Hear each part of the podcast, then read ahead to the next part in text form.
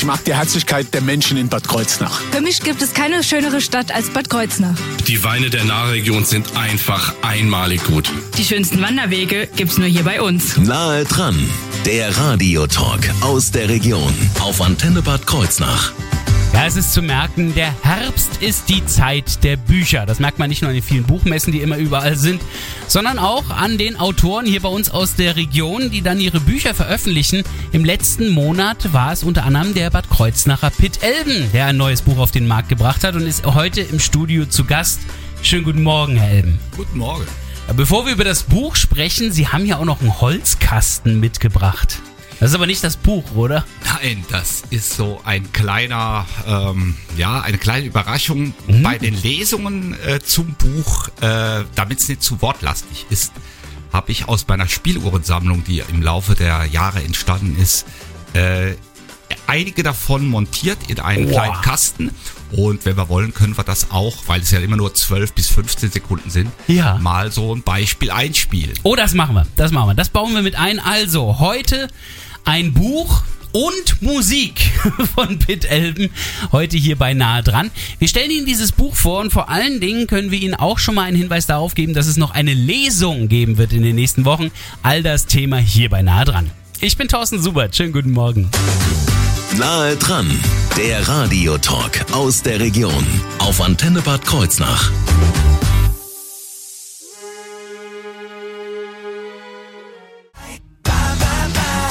NSYNC fangen an mit Bye Bye Bye und ich bin gerade erst dabei, meinen Gast zu begrüßen.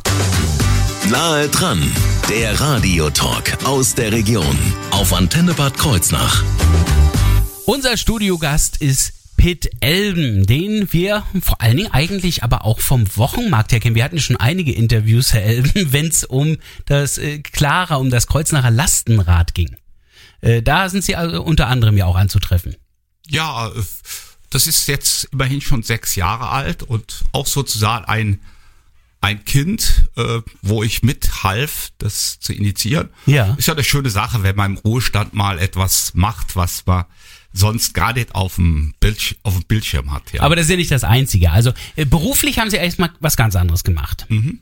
Ja, ich war äh, Förderschullehrer. Mhm habe hier am Ellerbach äh, in den letzten Jahren gearbeitet, die letzten fünf dann noch sogar am Viktoria Stift. Mhm ähm, um einfach benachteiligten Kindern mit Lernschwierigkeiten, kann man sagen, ja. äh, zu helfen. Und das ist ja vom Lehrer, von Beruf her eher so fast Grenze zur Sozialarbeit. Das ist schon in allen Fächern und äh, der, der Begriff, die Schublade Lehrer passt so halb nur. Ah ja, gut, aber ich merke trotzdem, kaum sind sie im Ruhestand, ist Lehrermangel an den Förderschulen. Also irgendwo muss da ein Zusammenhang sein. Ähm, das ist etwas, was sie machen, aber ansonsten sind sie auch äh, ehrenamtlich an so vielen Orten zu finden. Sie haben auch äh, früher schon Sachen geschrieben mhm. und waren auch mit dem Theater verbandelt. Ja, auch amateurmäßig natürlich. Mhm. Ich habe äh, so mein Herz fürs Figurentheater früher entdeckt und 1980 in Kirchheim-Bohlert in der Nordpfalz äh, ein, mit Freunden ein kleines Figurentheater gegründet. Ach, guck mal. Und äh, wo wir dann auch wirklich über die Dörfer sind und für Kinder, zum Teil auch für Erwachsene, äh, moderne, moderne Stücke, äh, aber auch klassische Märchen gespielt haben. Ah ja, und da haben Sie auch schon geschrieben, wie sind Sie überhaupt zum Schreiben gekommen? Ja gut, man hat, äh, wenn man eine Lehrerausbildung macht, äh, man muss irgendwo ja ein Handwerk lernen. Ja. Und der eine sagt halt, gut, mir liegen eher die Zahlen und dieser, und ich habe Deutsch als Fach gehabt und habe immer schon äh, so eine gewisse Affinität gehabt zum Schreiben. Ähm, und das habe ich dann zum Teil dann neben meinem Beruf im Figurentheater. Ich habe diese Plots geschrieben, ich habe ja. die kleinen Szenen, also fürs für die Bühne geschrieben. Mhm aber auch schon früher mal sogar ähm, als Jugendlicher sogar schon mal die Chance gehabt beim Südwestfunk beziehungsweise beim WDR mit einer kleinen Kurzgeschichte. Ach, guck und mal, das, ja. das ist natürlich auch dann so ein Ansporn. Man erinnert sich und sagt, da war mal was, das könntest du mal, wenn der berufliche Stress oder das nachlässt, da könntest du eigentlich mal wieder anknüpfen. Dran. Gut, machen wir uns aber auch nichts vor. Also äh, eine Kurzgeschichte und ein Roman, das sind dann doch irgendwie schon zwei Welten, oder? Das ist zwischen 100 Meter und Marathonlauf, wenn man so will. Ja. Das heißt, wie kam da die Idee überhaupt zu sagen, ich will jetzt auch mal eine große Kurzgeschichte schreiben, einen ganzen Roman? Na, das ist, glaube ich, sehr auch äh, in dieser äh, Autobiografie. Ich bin in einem Dorf groß geworden, Ah. was sich innerhalb von wenigen Jahren zum Vorort einer Stadt gewandelt hat und wo Umbrüche für mich als Kind schon spürbar waren. Und diese, diese Erfahrung, äh, das wollte ich einfach mal verarbeiten. Man hat ja zum Beispiel, ich habe vier Enkel, wie denen übersetzen, anstatt nur so nostalgisch erzählen, ist ja nicht mehr. Aber dass man sagt, was war denn damals, wie du klein warst, was ist da passiert? Und vor das allen Dingen- Motivation auch. Und, und das passt auch nicht in eine Kurzgeschichte. Also da Das- nein, braucht das- man ja. Platz. Genau, so ist es ja. Und da schauen wir auch gleich mal rein. Was ist das für ein Buch? Zaunkönigs Zeit stellen wir ihn gleich vor in wenigen Minuten hier auf der Antenne. George Ezra habe ich aber vorher mit dabei. Don't matter now. Schönen guten Morgen. Einen wunderschönen guten Morgen hier auf der Antenne. Nahe dran, der Radiotalk aus der Region auf Antenne Bad Kreuznach.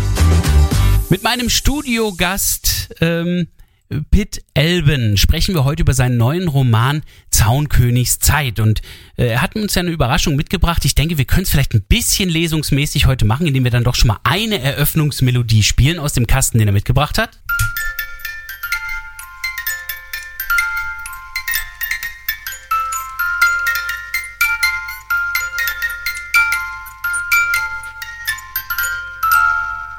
Da haben wir Mozarts Zauberflöte gerade auf wunderschöner. Nein, das war's nicht. Das war humoresk von Dvorak. Ah, Dvorak natürlich. Das war sehr peinlich gerade. Aber wir haben gerade eine wunderschöne Einstiegsmelodie in diesen Roman Zaunkönigs Zeit nun bekommen. Also, worum geht es überhaupt in diesem Roman? Es ist eine Zeitreise in die Mitte der 60er Jahre. Es beginnt im Spätsommer 65. Es ist ein katholisches Dorf, wie es auch am Niederrhein, im Saarland, äh, sonst wo in Bayern sein könnte. Und das ist ein Dorf in der Nähe von Koblenz und da frisst sich die Trasse einer neuen Autobahn ins Gelände, direkt am Dorfrand. Heute A61 Ja, beziehungsweise A48, nachher waren es zwei Autobahnen. Äh, und einigen Bauern bringt der Landverkauf ein Vermögen, andere, wie der Riedhof, der in dieser, der fiktive Riedhof, äh, fürchten um ihre Existenz. Die Konfessionsschule steht vor dem Aus, es gibt Kurzschuljahre, äh, in der Dorfkirche wird die Messe auf Deutsch gelesen statt auf Latein. Also eigentlich für die über Jahre konstante Entwicklung einer, eines ländlichen, einer ländlichen Gegend, äh, plötzlich ist überall alles im Aufruhr. Der Kanal wird verlegt, ja. Und äh, in diesem, in diesem brodelnden Emotionen Ja. äh, werden vier Kinder groß und äh, aus ihren Augen wird auch diese, diesen vielen Veränderungen erzählt. Das klingt so ein bisschen, als wenn Sie einer dieser vier Jungen wären. Also äh, diese Zeit, wieso schreiben Sie genau über die Zeit? Ist das Ihre? Ich war, Prägst- nein, ich war, prägendste ich war Zeit? witzigerweise schon etwas, also diese Jungen äh, dort sind im dritten Schuljahr, ich war Ah, ja. damals schon äh, drei Jahre weiter, aber ich habe einfach, äh, das war zum Beispiel in der Kirche, ist das die Kommunionzeit bei den Ah, ja. Katholiken. Man ist dann so etwa zehn, zehn, neun, zehn Jahre alt. Nein, ich habe schon äh, zu allen, auch zu den Erwachsenen, gewisse Nähe, aber ich bin nicht in einer Figur äh, selbst mit drin direkt. Aber es waren die Umbrüche, die Sie dabei gereizt Ja, haben. die Umbrüche und zu erzählen, weil ich bin später zum Studieren nach Köln gegangen und habe gemerkt, die 68er waren gerade passiert und ich habe plötzlich mich erinnert, was war denn da eigentlich? Im Dorf ist da auch einiges los gewesen. Nur das war nirgendwo so publik. Äh, die Erschütterungen waren eigentlich schon, gingen schon Mitte der 60er auch in der Provinz los. Ja. Wer jetzt sich ins Auto setzt und in die Eifel fährt und das Dorf sucht, wird er fündig werden? Wahrscheinlich an jeder Ecke, oder? es gibt sicher einige Dörfer, auf die das zutrifft, ja. Es ist natürlich auch ein Stück mein Heimatdorf. Heute ein Stadtteil von Koblenz, äh, Rübenach heißt es. Ach ja, Koblenz-Rübenach, klar. Und liegt im Prinzip äh, genau im Fadenkreuz dieser beiden großen Autobahnen, die linksrheinische und die Eifelautobahn. Okay, aber es ist nicht direkt darauf, also es ist schon ein anderes Dorf. Es ist nicht wirklich das Dorf in, in Roman, oder? Ja, man erzählt natürlich immer über Dinge, die man versteht, äh, die man selbst erlebt hat, aber Ich habe es äh, deshalb auch nicht Rübenach genannt. Es sind viele Dinge, die auch anders sind. Es ist viel Fiktion drin. Das Dorf heißt Zaunheim. Ah, Und ja. witzigerweise ist in Rübenach eine Straße, heißt Zaunheimer Straße, weil auf dem Gelände dieses Dorfs gab es früher, das war in der Pestzeit oft so, da wurden Siedlungen aufgegeben, da Ja. gab es eine Wüstung, die Zaunheim hieß. Ah, sieh mal an. Das heißt also, die, die Straße dahin haben wir schon mal und der Rest, der passiert dann doch im Kopf. Wir sprechen gleich über dieses äh, Werk, über diesen Roman, aber vor allen Dingen schenken wir Ihnen auch gleich ein Exemplar, all das gleich beinahe dran.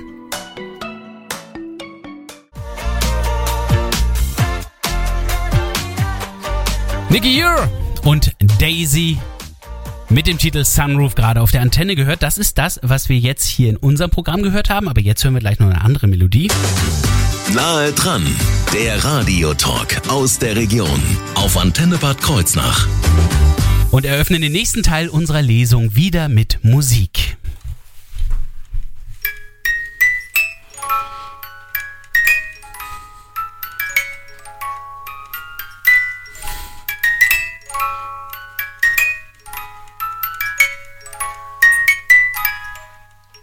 Einige wenige wunderhübsche klingende Sekunden wieder. Äh, das war When Autumn Leaves. Ja, richtig. In der französischen Originalfassung heißt es Les Feuilles Mortes, die sterbenden Blätter und es passt insofern gut zu unserer Jahreszeit. Perfekt, sind wir mittendrin im Herbst, aber ich will auch wieder in den Roman hinein, also zwischen andere Blätter, nämlich die Seiten ihres Buches. Wir haben eben schon mal grob gesagt, worum es geht. Ein Dorf erlebt einen großen Wandel in den 60er Jahren. Sie haben dieses Buch selbst ja als kritischen Heimatroman bezeichnet. Ich meine, Heimat ist klar, ist ja hier unsere Ecke, aber wieso kritisch? Ja, ich denke, ähm, es ist halt, es zeigt ein Bild dieser Zeit, äh, nicht verklärend. Es gibt ja äh, Schnulzen in dem Schlager, wo Heimat verklärt wird. Es ist die Zeit, ähm, wo schon vieles sich andeutet, dass was früher festgefügt war auf dem Dorf, das waren Jahrhunderte alte, wenn man an Edgar Reitz Heimat denkt, ist übrigens eine schöne Parallele, filmisch natürliche Erzählung. Und auch dort kommt witzigerweise eine Straße, damals die Hunsrück-Höhen-Straße, und vieles verändert sich. Äh, Die Technik, äh, es gibt Radios, es gibt Fernseher. Das hier ist etwas viel oder viel später, aber auch da stürmt eine ganze Reihe von Entwicklungen in dieses Dorf ein. Und es ist klar, es gibt Leute, die das verteidigen, die die dann äh, das Ende des Abendlandes sehen und andere, die sich freuen, da öffnet sich das Dorf. Und deshalb denke ich, ist es eine eine kritische Sicht auf diese äh, auf dieses Dorf in Mitte der 60er Jahre. Klingt für mich aber auch, äh, gerade wenn Sie jetzt die äh, Hunsrück-Höhenstraße damit erwähnt haben, als wenn das Dorf auch durchaus hier bei uns sein könnte. Natürlich, das äh, hätte auch bei Bad Kreuznach oder im Westerwald oder im Saarland sein können, denn äh, diese Ausbau der Autobahn, der, der Autobahnbau war ja damals Oder Ausbau der B41. ja, zum Beispiel Planik. Schauen Sie Dörfer an wie Planig oder Ippesheim, was diese, was das bedeutet hat. Zwar einige Jahre später übrigens, aber äh, es ist klar, sowas verändert natürlich. Und zunächst sieht man nur das Positive. Wenn man Ich denke sieht, an Hochstetten Down, die sich gefreut haben über die B41 und jetzt zugesehen haben, dass sie sie irgendwie ums Ort wieder drumherum kriegen. Klar, wobei die in Hochstetten Down ja etwas bekommen haben, weil das ist im Prinzip die Erfahrung dieser Jahrzehnte. Ja. Eine fantastische Lärmschutzwand. Man kann die natürlich auch gigantesk nennen. Und das war in diesem Dorf nicht so. Es war einfach so, man hat gebaut, toll, die Autobahn, äh, wir sind an die Welt angeschlossen. Und erst später der Katzenjammer, um Gottes Willen, es ist ja überall Krach und Lärm. Ja. Sie haben ja jetzt eine Lesung in Koblenz bereits gehabt. Das ist ja im Grunde genommen fast wie eine Art Heimspiel gewesen. Da waren auch viele aus Ihrem Heimatort. Da waren einige, äh, die natürlich reizte, was ist von Rübenach in diesem Roman drin. Ja. Man spürte schon die Unterschiede, aber ich habe sehr viele, sogar persönliche Reaktionen, Anrufe, Briefe bekommen danach. Äh, Es waren viele vor Ort damals äh, in, äh, am, am 11. Oktober und das hat mir natürlich auch Freude gemacht, weil ich merke, das rührt ein Stück an die lokale Heimatgeschichte. Äh, Der Schilfbrand, der dort zum Beispiel als Motiv war, plötzlich haben ganz viele Leute sich wieder damit beschäftigt, weil damals war das einfach, äh, wurde das übergangen. ja. Mu- Musste weg, wird, wurde angezündet, Ja, fertig. war Mist, also wir brauchen eine neue Dorf mit, wir brauchen eine neue Schule, einen Sportplatz und der Mist da, dieser Dreck, der da mitten im Ort ist. Mhm. Und heute wird man sagen, ein wertvolles Biotop wurde geopfert. ja, ist so. Ähm, meinen Sie, dass es hier bei einer Lesung ähnliche Reaktionen trotzdem geben könnte? Ich hatte vor drei Jahren ja die Chance gehabt, das war ein Privileg. Ähm, normal kann man aus einem nicht fertigen Buch nicht lesen. Ja. Und habe im Puck schon mal gelesen, eine Werkstattlesung gehabt vor fast 60 Leuten mhm. und hatte damals so ein Stück äh, auch, ich will nicht sagen in einer Schreibkrise, aber wo ich zweifelte, lohnt sich das, sehr, sehr viel positive Rückmeldung bekommen. Und insofern weiß ich, das funktioniert nicht nur in meinem Heimatdorf. Jetzt ist es sogar fertig, das Buch. Es gibt eine weitere Lesung am 20. November. Ja. Dann im Rahmen einer Puck Matinee. Wie kamen Sie in die Puck Matinee? Ja, äh, ich habe immer Beziehung zum Puck gehabt. Ich war auch mit äh, in den Anfangsjahren beteiligt. Ich habe ja so eine Vergangenheit auch als ähm, Schreiber von Theaterstücken für Figurentheater. Hatten Sie erwähnt am Anfang, Und, genau. Äh, das äh, bindet so ein Stück finde ich eine tolle Einrichtung des Puck und äh, möchte die auch, bin im Förderverein äh, und möchte auch, dass das Puck als, als ein Edelstein, wenn man so will, mhm. äh, in dieser Stadt, dass die weiter existieren und äh, da kam auch die Einladung hin. Also wird das Museum für Puppentheaterkultur dann den Veranstaltungsort liefern für die nächste Lesung am 20. November. Genaue Daten bekommen Sie gleich. Und wenn Sie sich besser vorbereiten möchten auf diese Lesung, dann schenken wir Ihnen jetzt sogar einen Roman. Denn einen hat er hier mitgebracht, speziell für unsere Hörer, sogar dann mit Widmung. Rufen Sie dazu jetzt unsere Gewinnhotline an, das ist die 0671 920 88 88 0 und holen Sie sich Pitt Elben Zaunkönigszeit zu sich nach Hause. 0671 920 88 88 0.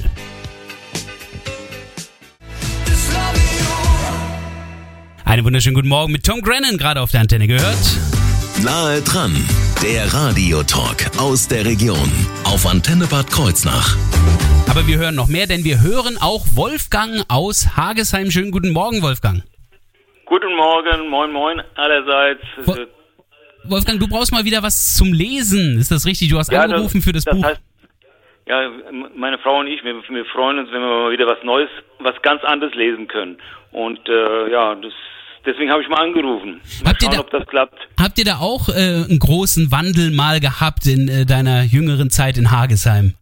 Ja, also ich bin ja aus, äh, ehemalig Winzenheimer ah, ja. und in meiner Kindheit, Jugendzeit äh, habe ich in Winzenheim gelebt und das war ja ein richtig kleines Dorf gewesen. Äh, ja, und äh, dann bin ich dann nach Bingen gekommen und zu guter Letzt hier nach Hagesheim und Hagesheim ist zwar ein, ein Dorf, aber mhm. ein großes Dorf.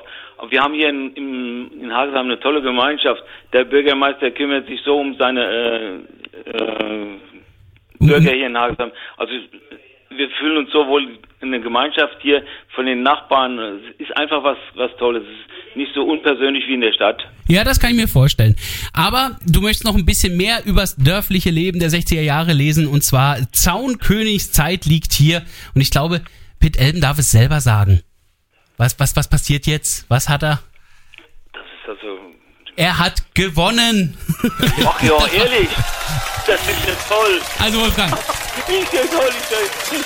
Dieses Buch gehört dir. Ich. Ich wünsche dir viel Spaß damit. Natürlich gibt es auch für andere die Möglichkeit, dieses Buch zu kaufen. Beispielsweise wird es ja auch eine Lesung geben am 20. November im Rahmen einer Puck Matinee. Ähm, das ist aber nicht das Einzige. Wird es auch Programm noch ein bisschen drumherum geben, oder? Ja, wir lesen einige Episoden vor als szenische Lesung. Also nicht nur meine Stimme, sondern es sind sehr viele Dialoge im Buch. Das heißt, es ist auch sehr äh, lebendig für die Leute. Mhm. Und äh, es äh, gibt dann kleine musikalische Intermezzi mit dieser Spieluhrensammlung. Ah, ja. ja. Äh, damit auch was äh, nicht nur für den Kopf ist. Und wir haben sogar die äh, ehemalige deutsche Weinkönigin, die Angelina Kappler, die ihren ersten eigenen Wein dort äh, ausschenken wird. Äh, und damit ist auch ein bisschen Charme und äh, ja, auch Engagement mit verbunden, denn sie wirbt äh, auch damit für eine Stiftung für Jugosinti. Und was dort dann konsumiert wird, dann kann man sein Schärflein beitragen. Das wird an diese Stiftung für junge Sinti und äh, Sinti gehen. Also es werden auch noch Spendengelder ja, dann gesammelt ja, ja. an dem Abend. Äh, natürlich wird dann aber auch aus dem Buch vorgelesen. Also alles das gibt einen großen Rahmen Puck Matinee am 20. November. Wann genau geht's los? 11.15 Uhr. 11.15 Uhr. Ist jetzt bei jedem eingetragen in den Kalender. Natürlich kostet es den ganz normalen Matinee-Eintritt von 6 Euro, aber äh, dann geht's auch schon los mit dieser Lesung. Wo ist denn das Buch Zaunkönigs Zeit denn ansonsten jetzt erhältlich? Ähm, man kann das Buch erwerben, zum Beispiel in der Postfiliale der Neustadt, mhm. in der kleinen Postfiliale. Ja, da beim aber Eiermarkt. auch überall im Kreuznacher Buchhandel, beziehungsweise sogar deutschlandweit. Mhm. Wer äh, speziell sogar eine Widmung haben will, kann auch über äh, mein über das, die Homepage ah, www.zaunkönigszeit.de das Ö bitte mit OE schreiben, kann auch das Buch bei mir bestellen, dann schicke ich es ihm auch mit einer Widmung. Das ist ja noch viel besser. Und wir kriegen, glaube ich, auch eine Widmung äh, für den Wolfgang aus Hagesheim hin, oder? Aber das machen wir hallo, jetzt gleich. Ja, natürlich. Wunderbar. Wir wünschen auf jeden Fall viel Erfolg bei der Lesung. Nochmal zur Erinnerung, 20. November, 11.15 Uhr im Museum für Puppentheaterkultur. Und natürlich gibt's das Ganze von heute auch nochmal zum Nachhören auf unserer Internetseite antenne-kh.de in der Mediathek bei Nahe dran.